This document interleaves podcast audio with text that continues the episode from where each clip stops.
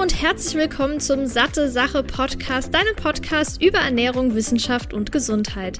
Mein Name ist Laura Merten, ich bin studierte Ernährungswissenschaftlerin und sorge mit Satte Sache dafür, dass Ernährungswissenschaft für alle verständlich wird und du noch smartere Entscheidungen in Sachen Ernährung triffst. In diesem Podcast spreche ich mal alleine, mal mit führenden Expertinnen und Experten über die wichtigsten Fragen rund um die Ernährung. Viel Spaß! Diese Podcast-Episode wird unterstützt durch Eva Monda. Eva Monda ist Nahrungsergänzung speziell für Frauen in jeder Lebenslage. Du findest hier nicht nur Vitamin D, Vitamin B12 oder Eisen, sondern auch wirksame Kompositionen, wenn du Probleme mit Blasenentzündung hast oder schlecht einschlafen und durchschlafen kannst. Ich selbst habe in letzter Zeit super viel Stress und meine Schlafqualität war miserabel. Seit ich jetzt von Eva Monda das Somnia zum Beispiel nehme, wache ich morgens deutlich fitter auf, muss nicht mehr die ganze Zeit aufs Snooze drücken. Ich denke, das kennen die meisten. Und habe auch nicht mehr diesen blöden Nebel im Kopf morgens. Natürlich will ich auch zusätzlich die Nährstoffzufuhr sicherstellen, neben meiner ausgewogenen gesunden Ernährung. Deshalb greife ich auf Nahrungsergänzungsmittel zurück. Aber dabei ist mir ganz wichtig, dass die Produkte hochwertig sind und auch sinnvoll zusammengesetzt. Und alles, was ich brauche, wie zum Beispiel Vitamin D, Vitamin B12, Eisen oder die Omega-3-Fettsäuren, bekomme ich bei Eva Monda zu fairen Preisen und Top-Qualität. Denn Eva Monda setzt auf Natürlichkeit und hochbioverfügbare organisch aktive Formen der Inhaltsstoffe. Die mit Medizinerinnen entwickelten Produkte enthalten zudem alle ausgewählten Premiumzutaten von Markenherstellern. Dadurch wissen sie ganz genau, wo die Rohstoffe herkommen und können die beste Reinheit, Wirkung und Sicherheit bieten. Damit dein Körper die hochwertigen Inhaltsstoffe optimal aufnehmen kann, nutzt Eva Monda vegane und magensaftresistente DA-Cups, die die Nährstoffe erst im Dünndarm freisetzen, wo sie ihre volle Wirkung entfalten können. Außerdem sind alle Dosen aus Zuckerrohr, kommen also komplett ohne Plastik aus und tragen damit zur Verringerung der CO2-Emissionen bei. Zudem sind die Produkte auch PETA zertifiziert. Und damit auch du dich jetzt von den Produkten überzeugen kannst, habe ich einen Rabattcode für dich. Mit dem Code SatteSache15, klein und zusammengeschrieben, bekommst du 15% Rabatt auf deine gesamte Bestellung. Ganz einfach unter www.evamonda.de einlösen und deine Gesundheit optimieren. Ich begrüße dich zurück hier zu einer neuen Episode des Satte Sache Podcasts. Ich freue mich total, dass du wieder eingeschaltet hast. Vielleicht folgst du mir auch bei Instagram. Wenn nicht, dann folg mir da gerne auch einfach Satte Sache der Account. Denn da habe ich nämlich mal wieder gefragt, was sind denn so typische Aussagen, die du hörst im Moment bezüglich Ernährung natürlich. Also gibt es denn da irgendwelche Mythen, denen du immer wieder über den Weg läufst, die dich immer wieder irgendwie verunsichern? Und da kamen einige Sachen dazu. Und deshalb hatte ich ja schon mal eine Episode über Ernährungsmythen gemacht. Also ich glaube, die vorvorletzte Episode. Kannst du ja gerne nochmal schauen. Und da habe ich schon einige beantwortet, aber da so viele zusammenkamen, mache ich da jetzt wahrscheinlich sogar drei Teile draus. Also es ist jetzt der zweite Teil. Äh, wahrscheinlich folgt auch demnächst irgendwann noch ein dritter. Aber damit du schon mal weißt, was dich jetzt hier erwartet, es gibt ein paar Mythen, die ich anspreche. Zum einen, dass man viel Vitamin C nehmen soll, wenn man krank ist, dass Kaffee die Wirkung von Vitaminen aufnimmt, falls man sie kurz davor einnimmt, dass sich Schlacken im Körper ansammeln und man daher auch entschlacken muss dass Obst am Abend ungesund ist, diese typische Aussage Dreck macht Speck, was da dahinter steckt, dass Süßstoffe die Darmflora schädigen, zuckersüchtig macht, Leitgetränke gesünder sind als die mit Zucker, oder dass man durch zu viel Trinken Nährstoffe entziehen kann, weil sie dann ausgeschwemmt werden. Außerdem, ob pflanzenbasierte Ernährung bei rheumatoider Arthritis gut ist und ob Sojaprodukte bei PCOS gut sind wegen den enthaltenen Phytoöstrogen. Also ich denke, das ist schon mal eine gute Portion Ernährungsmythen, Fakten äh, auf den Tisch geknallt. Ich hoffe auf jeden Fall, dass dir die Episode gefällt und wenn ja, freue ich mich natürlich über eine Bewertung, gerne bei Spotify, bei Apple Podcasts oder auch bei YouTube und über ein Abo. Das geht super schnell mit nur einem Klick und dann bekommst du immer direkt eine Nachricht, wenn eine neue Episode online ist. Ich freue mich auf jeden Fall jetzt schon so ein bisschen hier aufräumen zu können. Ich hoffe auch, dass das Licht ins Dunkle bei dir bringt. Und wenn ich zwischendurch bei den Themen merke, hey, da gibt's schon eine Podcast-Episode, die das Ganze ausführlicher bespricht, dann verlinke ich das auf jeden Fall in den Show Notes. Genauso auch die Quellen, die ich nutze und auch, falls es schon passende Blogartikel dazu gibt. Falls du dich mit dem Thema noch mehr beschäftigen willst, kannst du da gerne mal reinhören bzw. reinlesen. Aber fangen wir doch jetzt mal an mit der Aussage, man soll viel Vitamin C zu sich nehmen, wenn man krank ist.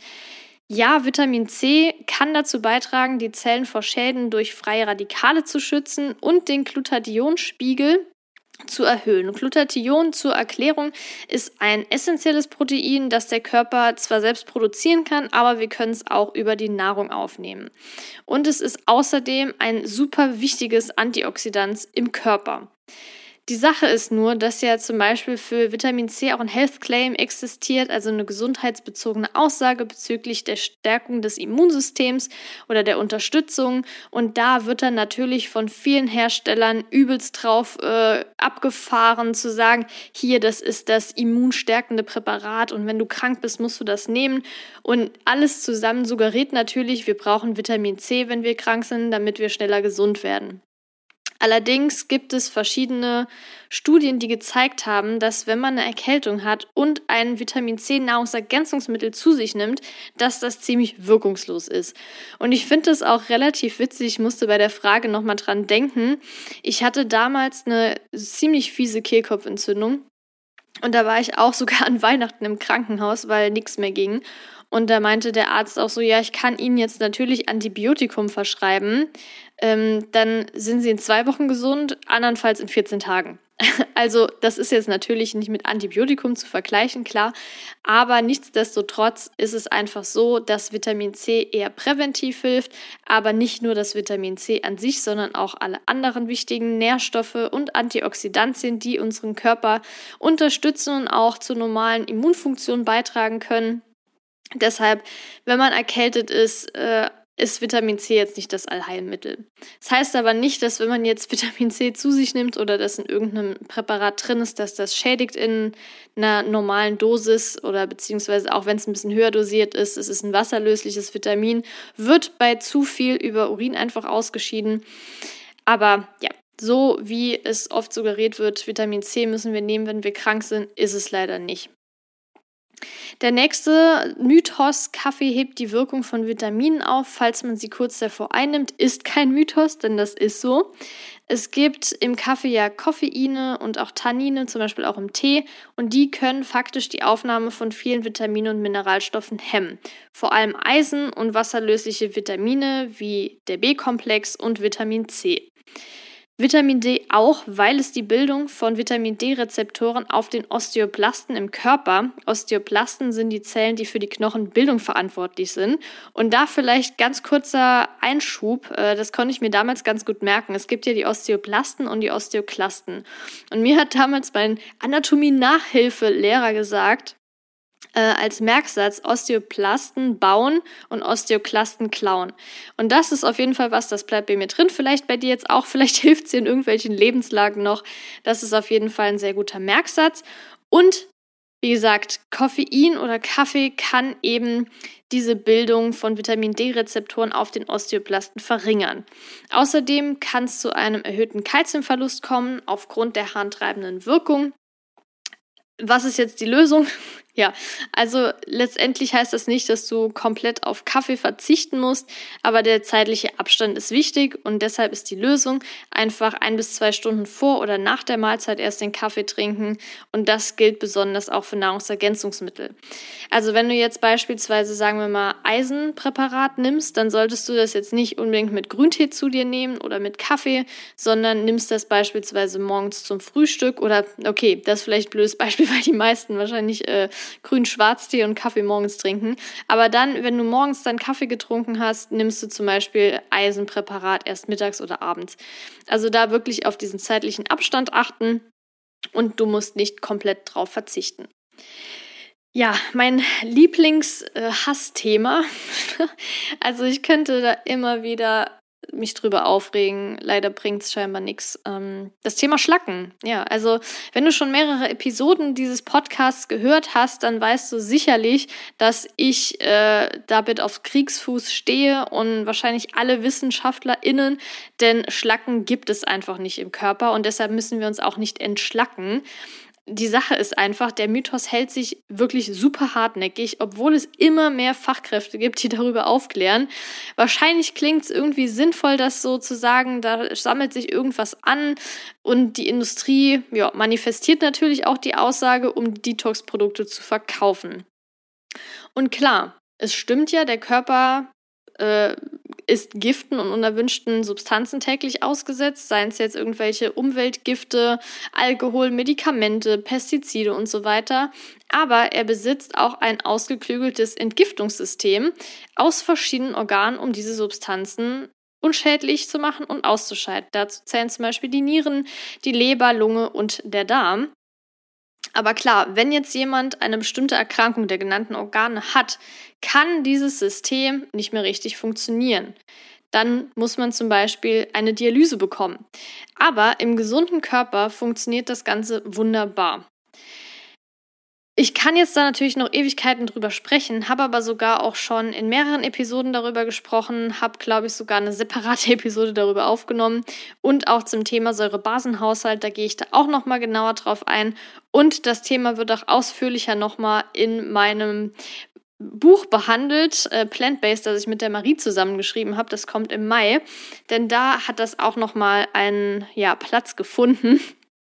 Aber Fazit ist auf jeden Fall, um das Ganze jetzt äh, kürzer zu beantworten, bevor du irgendeine teure Detox-Kur machst, stell am besten deine Ernährung um auf ganze natürliche Lebensmittel und die Vielfalt zu nutzen und auch wenige bis keine verarbeiteten Produkte. Denn wenn die Ernährung schon stimmt, dann tust du deinem Körper sehr, sehr viel Gutes. Und klar, wenn du jetzt mal irgendwie so ein Saftfasten machen willst, es bringt dich nicht um, es schädigt dir auch wahrscheinlich, es schadet dir wahrscheinlich auch nicht. Die Sache ist nur, du musst es nicht unbedingt machen. Und ich persönlich würde keine mehrere hundert Euro dafür ausgeben, weil ja, ich mir einfach denke, es gibt andere sinnvolle Sachen, die man machen kann. Es gibt ja auch zum Beispiel so, ähm, weiß nicht, fünftägiges Fasten beispielsweise, das ja auch gut funktioniert und auch guten Effekt auf den Körper haben kann, wenn man das richtig macht. Aber ja, Saftfastenkuren muss man nicht unbedingt machen. Und genauso auch Selleriesaft trinken. Ja, so viel zu dem Thema. Ich, ich könnte jetzt hier nochmal ausschweifen, aber das ist, äh, glaube ich, so die Hard Facts auf den Punkt gebracht. Dann das Thema Obst am Abend. Ist das ungesund? Also, die Aussage, dass Obst am Abend ungesund ist, basiert wahrscheinlich auf der Annahme, dass der Blutzuckerspiegel abends stärker ansteigt und sich vor dem Schlafengehen nicht mehr so gut regulieren könnte. Es stimmt, dass der Blutzuckerspiegel über den Tag verteilt variiert und entweder stärker oder weniger stark ansteigt, bezogen auf das gleiche Lebensmittel. Dazu gibt es zum Beispiel auch eine separate Episode und einen Blogartikel. Die Sache ist nur, dass der Effekt relativ gering ist, sodass man nicht sagen kann, dass Obst am Abend ungesund ist. Generell gilt natürlich immer, dass ein ganzes Stück Obst den Blutzuckerspiegel nicht so stark ansteigen lässt wie ein Saft. Denn wenn wir jetzt den Klassiker Apfel nehmen, da haben wir natürlich noch die Schale, wir haben viel Wasser drin, wir haben Ballaststoffe drin, wir haben alle Vitamine, Mineralstoffe drin, die beispielsweise in einem Saft nicht mehr drin sind, weil die rausgefiltert wurden oder eben die Schale entfernt wurde. Das ist da nochmal ähm, ein großer Unterschied. Also man kann äh, das Fazit ziehen, wenn du jetzt abends Lust auf eine Schüssel Beeren oder einen Apfel oder eine Banane hast, dann greif ruhig zu, statt dich mit Chips oder Schokolade äh, zu begnügen. Und wenn du jetzt zum Beispiel auch sonst kein Obst zu dir nimmst und nur abends Lust drauf hast, dann macht es gar keinen Sinn, darauf zu verzichten, nur weil es schon irgendwie 20 Uhr ist. Also das macht nicht so einen großen Unterschied und ist deshalb auch nicht ungesund. Jetzt kommen wir zu der Aussage, Dreck macht Speck. Also, es ist eine Redewendung im Deutschen und ist vor allem darauf bezogen, dass wenn das Essen unabsichtlich auf dem Boden landet, dass es trotzdem gegessen wird. Mittlerweile gibt es teilweise sehr stark übertriebene Hygienemaßnahmen, gerade bei Kindern. Also wenn ich mir zum Beispiel anschaue, ich als Kind damals im Kindergarten, in der Schule, ich war fast nie krank. Alle meine Freundinnen waren fast nie krank. Meine Eltern haben mir damals nicht Desinfektionsmittel in die Hände geklatscht. Die haben mir nicht jedes Mal gesagt, du musst jetzt vorm Essen die Hände 5000 Mal waschen. Äh, da wurden nicht alles Mögliche desinfiziert. Das war da relativ egal. Und mittlerweile, also wenn ich mir anschaue, bei äh, Familien, in meinem, also in meiner Familie oder bei Freunden, äh, die Kinder, die sind dauernd krank. Also wirklich ständig, so alle zwei, drei Monate haben die irgendwas. Und wenn ich mir dann aber auch anschaue, wie so diese ganzen Hygienemaßnahmen sind, klar, jetzt mit Corona ist das nochmal ein bisschen strenger, aber selbst davor, das finde ich echt schon krass. Und das Ganze basiert dann ja auch so ein bisschen auf dieser Hygienehypothese. Da habe ich interessanterweise sogar in Biochemie damals ein Referat drüber gehalten. Also diese Hygienehypothese besagt, dass die heutzutage vor allem in der westlichen Welt keimarme Umgebung, in der die Kinder aufwachsen, das Immunsystem keineswegs positiv beeinflusst, sondern im Gegenteil die Entwicklung sogar behindern kann. Denn fehlt jetzt dem kindlichen Immunsystem die Konfrontation mit nicht krankmachenden Mikroben und ungefährlichen Parasiten sucht es nach anderen Gegnern. Das Problem ist, dass nicht selten gerade diese in Antigenen, die zwar an und für sich ungefährlich sind, doch auf die es nicht angemessen reagieren kann dann. Und daraus folgt dann eine seit langem zu beobachtende Zunahme von Autoimmunerkrankungen wie Allergien, Asthma und auch entzündlichen Darmerkrankungen. Dann kann man zum Beispiel auch noch sich andere Untersuchungen anschauen und auch Vergleiche, zum Beispiel mit Kindern, die auf Bauernhöfen aufwachsen und dort mit mehr Schmutz in Berührung kommen. Die haben deutlich seltener Allergien und leiden deutlich seltener an Asthma, was auch ein weiteres Indiz ist für die Hypothese, lässt sich natürlich aus diesen Beobachtungen ableiten, dass Kinder, die mit Spülwürmern zum Beispiel infiziert waren, ebenfalls seltener an allergischen Erkrankungen leiden. Und dann, wenn man sich jetzt zum Beispiel auch mal ExpertInnen-Meinungen anschaut, die sagen alle, dass es natürlich jetzt nicht sinnvoll ist, ähm, Kinder auf dem Boden rumkrabbeln und essen zu lassen, wo zum Beispiel Scherben liegen könnten, wo zum Beispiel Zigarettenstummel liegen könnten oder schlimmstenfalls noch irgendwelche, äh, sage ich mal, Spritzen oder so für Drogenmissbrauch. Also da sollte man definitiv aufpassen. Aber wenn Kindern jetzt auf einem lebendigen, nährstoffreichen Boden mit viel organischem Material zum Beispiel spielen, auf dem Bauernhof, im Garten oder sonst irgendwas, dann können die darin enthaltenen Mikroorganismen sogar das Immunsystem stimulieren und die Entwicklung eines vielfältigen Mikrobioms begünstigen. Das Problem ist, dass heute leider viele Böden sehr stark überdüngt sind und dementsprechend auch mit Quecksilber belastet sind. Aber was auch vielleicht eine Überlegung wert wäre, aber das will ich jetzt nicht irgendwie triggern, äh, weil es auch eine riesengroße Verantwortung ist. Aber es wurde gezeigt, dass Tiere einen positiven Einfluss auch haben, gerade im Kindheitsalter, denn dann können sie vor späteren Allergien, vor allem Tierhaarallergien, auch schützen. Also wenn das schon relativ früh so der Fall ist, dann zum Beispiel auch nicht nur wegen den Tierhaaren, sondern zum Beispiel, wenn dann der Hund oder die Katze durchs Gesicht schlägt mal oder so, dass man da eben auch mit Mikroorganismen in Kontakt kommt, um eben das Immunsystem auch so ein bisschen darauf vorzubereiten. Wir schlussfolgern also daraus, dass oft die Hygienemaßnahmen für Kinder übertrieben sind und zu häufiges Händewaschen und Desinfizieren das Immunsystem sogar schädigen kann. Also nur weil das Brot jetzt mal auf den Boden gefallen ist, am besten noch in der eigenen Küche oder von mir aus auch äh, in der Schule. Klar, da sind dann vielleicht mal ein paar Kids drüber gerannt mit den Schuhen, aber das muss man nicht wegwerfen. Das ist an für sich äh, ein in Anführungszeichen ungefährlicher Boden, auf dem das Brot vielleicht gerade mal fünf Sekunden gelegen hat.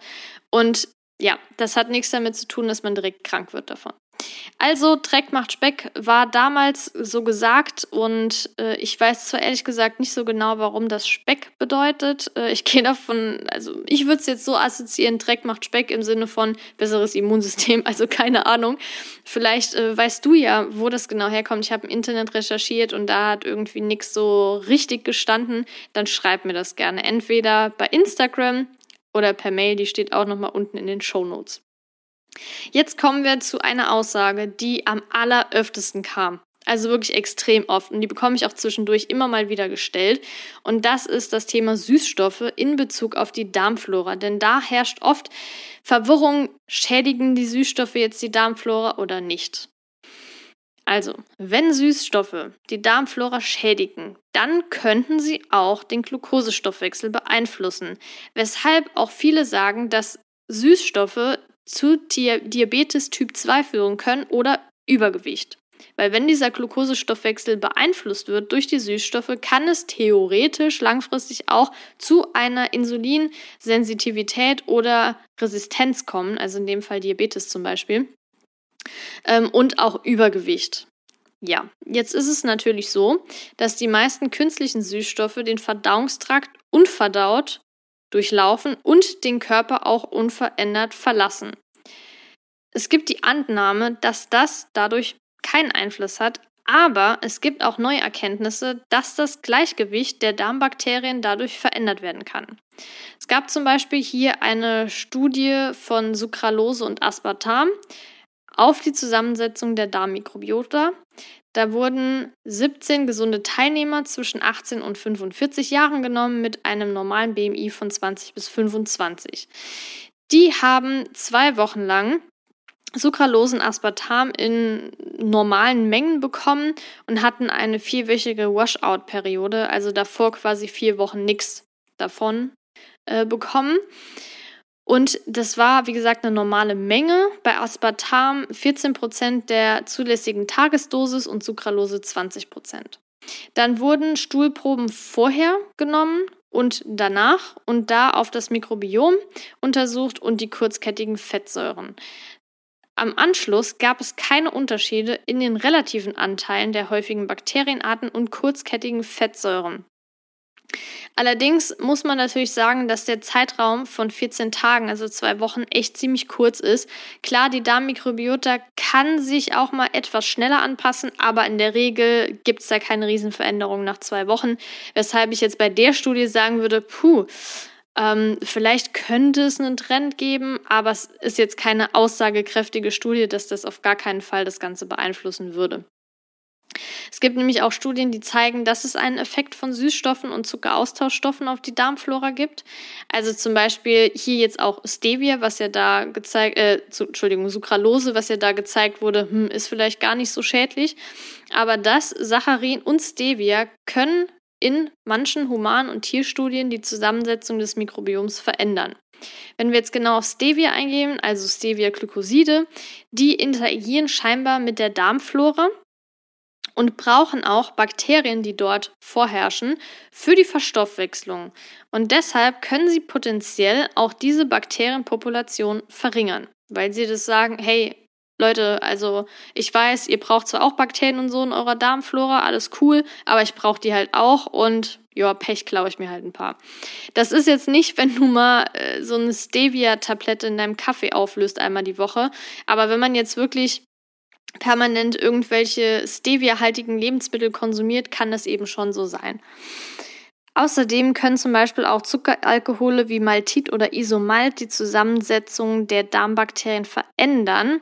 Aber hier ist zum Beispiel wirklich nötig, dass es weitere Studien gibt, um die Effekte dann nochmal besser verstehen zu können.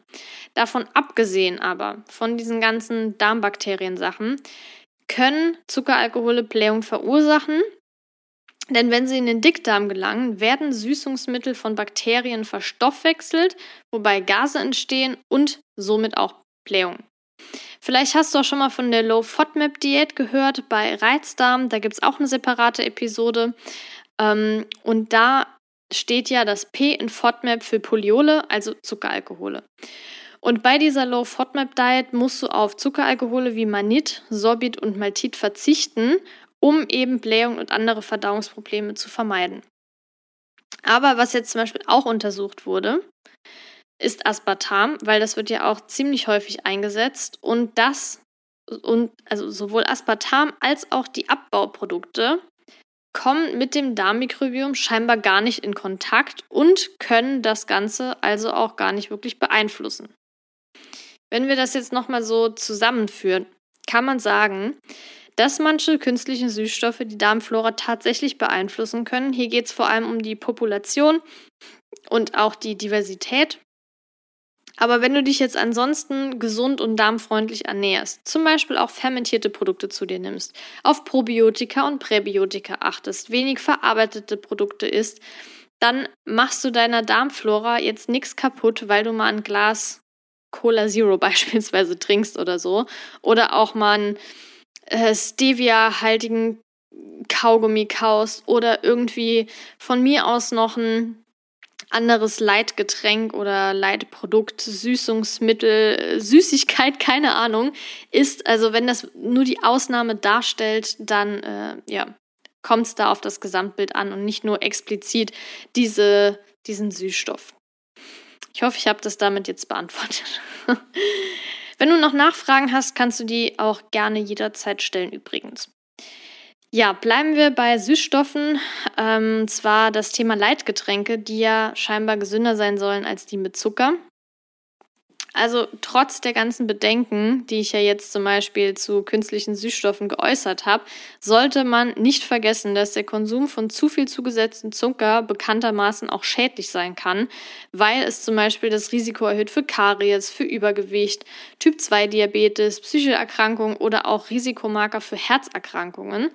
Und eine Verringerung des Konsums kann wiederum gesundheitliche Vorteile haben und dieses Krankheitsrisiko wieder senken. Wenn man jetzt zum Beispiel Gewicht verlieren möchte und dann sagt, ich reduziere meinen Zuckerkonsum, weil Kalorien und so, dann kann es natürlich auch vorteilhaft sein, wenn man jetzt statt einem Glas Cola mit Zucker ein Glas Cola Light zum Beispiel trinkt. Es gibt aber auch Hinweise darauf, dass langfristig hoher Verzehr künstlicher Süßstoffe nicht nur in Bezug auf Darmflora, sondern auch das Risiko, wie ich ja kurz eben schon angesprochen habe, für Diabetes Typ 2 erhöhen kann aufgrund des möglichen Einflusses auf den Glukosestoffwechsel. Also, Fazit, Leitgetränke sind jetzt nicht unbedingt gesünder als die mit Zucker. Alle sollten einfach in Maßen konsumiert werden. Ähm, ich hatte mal gehört, dass eine gesagt hat, ich glaube, sie war auch Ernährungswissenschaftlerin, sie trinkt lieber mal ein normales Glas Cola, da weiß sie, da ist Zucker drin, sie weiß, was das für Auswirkungen auf den Körper hat, statt Light zu trinken, wo man bei den Süßstoffen noch nicht so 100% weiß, wie es wirkt. Und das kann ich auch einerseits nachvollziehen. Andererseits denke ich mir, kommt es hier einfach auf die Dosis an. Und wenn man jetzt täglich ein Liter Cola Light trinkt, dann ist das definitiv nicht gesund, auch wenn es mit Zucker wäre. Aber wenn das ab und zu ist, sehe ich da eher kein Problem drin, wenn die Ernährung ansonsten eben stimmt. Bleiben wir bei Zucker. Und zwar das ganze Thema Zucker macht süchtig. Das ist ja dauernd irgendwie in den Schlagzeilen und der Zusammenhang ist der, dass Zuckerkonsum Opioide und Dopamin im Körper ausschüttet. Dopamin ist ein Neurotransmitter, der ein sehr wichtiger Bestandteil des Belohnungssystems ist Belohnungssystems ist und wird mit einem Suchtverhalten in Verbindung gebracht. Denn man spürt, wenn das eben sehr stark ausgeschüttet wird, so ein angenehmes Hochgefühl. Und je öfter dieses Verhalten wiederholt wird, desto mehr stellt sich das Gehirn darauf ein, weniger Dopamin auszuschütten, weshalb die Menge und Häufigkeit größer sein muss. Und das führt ja auch bei vielen ähm, ja, Drogen zu Substanzmissbrauch, weil eben die Dosis immer höher gesetzt werden muss und vor allem dieses Hochgefühl immer wieder erreicht werden muss. Gerade in zum Beispiel ja, Phasen, die sehr, sehr schwierig sind und man sowieso seltener so ein Hochgefühl hat, kann das natürlich sehr problematisch werden. Und bei Zucker ist es jetzt so, dass es die Opiatrezeptoren im Gehirn aktiviert und somit auch das Belohnungszentrum beeinflusst, was zu einem zwanghaften Verhalten führen kann. Das heißt, jedes Mal, wenn wir Süßigkeiten essen, verstecken wir diese Neuropfade, wodurch das Gehirn immer stärker auf das Verlangen nach Zucker eingestellt wird und dann aber auch eine Toleranz aufgebaut werden kann. Es gab zum Beispiel eine Studie an Ratten mit Oreo-Keksen. Ähm, da konnten die Kekse mehr Neuronen im Lustzentrum des Rattengehirns aktivieren als Kokain. Und es wurde auch erst die Füllung gegessen, was wahrscheinlich fast jeder macht. Aber du musst natürlich bedenken, dass das nicht direkt auf den Menschen übertragen werden kann und es wirklich ein sehr krasses Extrembeispiel darstellt. Ähm, es gibt auch eine sogenannte medizinische Abhängigkeit. Das bedeutet, die Gehirnchemie wird dort verändert und das wiederum kann dann im Fall von Zucker beispielsweise auch zu Fressanfällen, Heißhunger, Entzugserscheinungen und Sensibilisierung dagegen äh, sich äußern oder führen eher. Aber es gibt auch Gegenstimmen, die die Beweislage als zu gering sehen und sagen, hey, es ist nicht so ganz sicher, dass Zucker wirklich süchtig macht. Und der Vergleich mit Drogen ist auch ziemlich schwierig, denn im Gegensatz zu Drogen ist Nahrung überlebenswichtig. Und nur wenn man jetzt mal ein bisschen Zucker isst, heißt es ja noch lange nicht, dass man in eine Abhängigkeit gerät. Meiner Meinung nach, und ich denke, das ist jetzt auch das, was ich so gelesen habe, ist es auch, wie ich gerade gesagt habe, nicht so, dass eine Sucht entsteht, äh, wenn man ab und zu ein Stück Kuchen oder Schokolade isst, sondern zusätzlich zu dem ganzen Thema ja auch noch die Psyche eine große Rolle spielt. Das heißt, wenn man sowieso in einer Phase ist, in der man sich schlecht fühlt beispielsweise und dann mehr solche Belohnungen braucht, dann ist ja nicht nur allein der Zucker schuld, sondern eben auch dieser Gedanke, ich brauche so ein Hoch. Und auch ein Grund, warum viele zum Beispiel, wenn sie sich schlecht fühlen, irgendwie so ein bisschen ja, Schokolade essen oder so, um da halt irgendwie ein bisschen glücklich zu sein. Ähm, klar, wenn man jetzt merkt, ey, ich brauche das unbedingt, ich komme sonst gar nicht klar, dann ist es auf jeden Fall ein Punkt, an dem man sich Gedanken machen sollte und den Zuckerkonsum auf jeden Fall reduzieren oder ja, ausfallen lassen sollte. Aber nur wenn du jetzt ab und zu mal was Zuckerhaltiges isst, heißt es das nicht, dass du davon süchtig wirst und auch süchtig bist. Wir haben noch drei Aussagen übrig. Eine davon ist, dass zu viel Trinken die Nährstoffe entziehen kann, weil sie dann ausgeschwemmt werden. Also erstmal werden durch Wasser Nährstoffe nicht direkt ausgeschwemmt per se. Es kann aber sein, dass wasserlösliche Vitamine, also der B-Komplex und Vitamin C beispielsweise, weniger aufgenommen werden können, aber das passiert wirklich erst bei hohen Wassermengen oder Substanzen, die die Harnausscheidung steigern, wie zum Beispiel Kaffee. Es gibt ja auch zum Beispiel synthetische Diuretika, die regen die Nieren aber zu einem verstärkten Ausscheiden von Elektrolyten an. Dazu zählen vor allem Kalium, Natrium, Magnesium, Calcium und Chlorid. Auf der anderen Seite gibt es pflanzliche Aquaretika, die wirken sanfter, steigern auch den Harnfluss, aber nur um circa das Doppelte. Und durch die Zuführung von Kaliumionen sind sie nicht in der Lage, die Filtration von Mineralsalzen zu erhöhen, sodass diese nicht so viel ausgeschütten oder ausgeschieden werden wie zum Beispiel bei synthetischen Diuretika. Elektrolyte kann man aber auch durch viel Schwitzen verlieren, weshalb SportlerInnen oft eine Elektrolytmischung nach anstrengenden Einheiten trinken, um eben diesen Elektrolythaushalt, der ja lebenswichtig ist für uns, wieder aufzufüllen. Es kommt also eher darauf an, was man trinkt, denn wie schon gesagt, kann Koffein die Nährstoffaufnahme hemmen, also Kaffee, Grün- und Schwarztee, Cola und so weiter. Und wenn du jetzt zwei Liter Wasser am Tag trinkst beispielsweise, musst du keine Angst haben, dass du viel zu wenig Nährstoffe aufgenommen hast dadurch. Und hier geht es speziell oder vor allem um die wasserlöslichen Vitamine, also B-Vitamine und Vitamin C.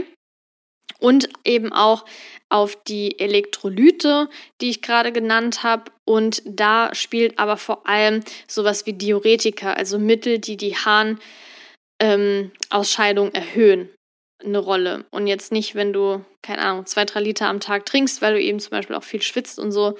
Also da musst du keine Sorgen haben. Aber natürlich kann man auch viel zu viel trinken.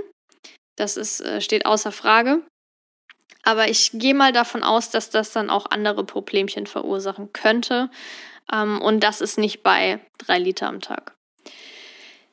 Das zweite ist, dass eine pflanzenbasierte Ernährung bei rheumatoider Arthritis helfen soll. Ähm, ja, bei rheumatoider Arthritis greift das Immunsystem ja die Gelenke an und ver verursacht darin Rötungen, Schmerzen und Steifheit. Und eine antientzündliche Ernährung kann die Symptome lindern. Besonders das Weglassen oder eine starke Reduktion von Fleisch von zuckerreichen Produkten und von gesättigten Fetten und Ölen, wie zum Beispiel Sonnenblumenöl, Margarine, Sojaöl oder Distelöl. Das scheint einen großen positiven Effekt auf Entzündungen und die daraus resultierenden Schmerzen zu haben. Außerdem können zum Beispiel auch Vitamin D, die Omega-3-Fettsäuren und ein gesundes Darmmikrobiom ebenfalls sich positiv auswirken. Und eine pflanzenbasierte Ernährung beinhaltet ja sowieso schon viele wichtige Nährstoffe, Ballaststoffe, sekundäre Pflanzenstoffe, Antioxidantien und so weiter und so fort, die alle sehr groß, eine sehr große Unterstützung bieten für die Gesundheit und in dem Fall eben auch für die rheumatoide Arthritis. Das gilt auch für andere Autoimmunerkrankungen beispielsweise. Ist auch ein Kapitel äh, in dem Buch übrigens, das ich geschrieben habe. Also das Kapitel Immunsystem. Da, äh, das habe ich geschrieben und da geht es eben auch um Autoimmunerkrankungen und die antientzündliche Ernährung. Aber es gibt sogar auch eine extra Episode über antientzündliche Ernährung. Ja, jetzt kommen wir zum letzten Punkt. Und zwar, dass Sojaprodukte nicht bei PCOS geeignet sind wegen der Phytoestrogene. Also PCOS ist das polyzystische Ovar-Syndrom. Gibt es auch eine separate Episode mit der Marie, meiner Co-Autorin, zusammen. Und da herrscht Verunsicherung, weil Sojaprodukte eben diese Phytoöstrogene enthalten. Das sind östrogenähnliche Verbindungen, aber sie unterscheiden sich strukturell von den Östrogenen und sind um ein Vielfaches schwächer, sodass sie nicht in gleicher Weise auf unser Körpergewebe sich auswirken. Die Wissenschaft sagt jetzt, dass es zwischen verarbeitetem Soja und unverarbeitetem Soja unterschieden werden muss, denn positiv sind zum Beispiel Edamame, Tempeh oder Tofu, wobei diese GMO-frei sein sollen, aber ich glaube, in Deutschland gibt es das sowieso gar nicht. Und bestmöglich dann auch noch Bioqualität. Es wurde außerdem sogar gezeigt, dass diese Soja-Isoflavone die Insulinresistenz bei PCOS verbessern können und auch die Triglyceridwerte, den oxidativen Stress und Androgene reduzieren können.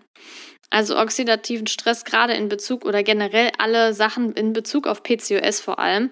Also in normalen Mengen können auch Frauen mit PCOS Sojaprodukte essen. Am besten, wie gesagt, fermentierte, wie zum Beispiel Tempeh oder auch Edamame, Tofu äh, Miso beispielsweise auch. Und äh, man muss da keine Angst haben, dass man jetzt komplett auf Sojaprodukte verzichten soll, sondern eher hier, dass es mehr positive Auswirkungen gibt, als jetzt irgendwelche, ja, Verunsicherungen, dass die Phytoestrogene schlecht sein sollen. Ich hoffe auf jeden Fall, dass ich mit diesen Mythen jetzt aufräumen konnte oder manche Aussagen sogar bestätigen konnte. Äh, und dass du da jetzt auch was mit rausziehen konntest. Wie gesagt, in den Show Notes habe ich nochmal alle möglichen Episoden verlinkt und äh, auch Quellen, Blogartikel, die jetzt hier äh, ja ein bisschen Bezug drauf nehmen. Und wenn dich das interessiert, du dich noch weiter informieren möchtest, dann schau da gerne vorbei oder hör da gerne mal rein. Ich würde mich auf jeden Fall freuen, wenn ich dich bei der nächsten Episode wieder begrüßen kann. Freue mich schon drauf und wünsche dir noch einen guten Tag, guten Abend, wann auch immer du diese Episode hörst. Und bis ganz bald, deine Laura.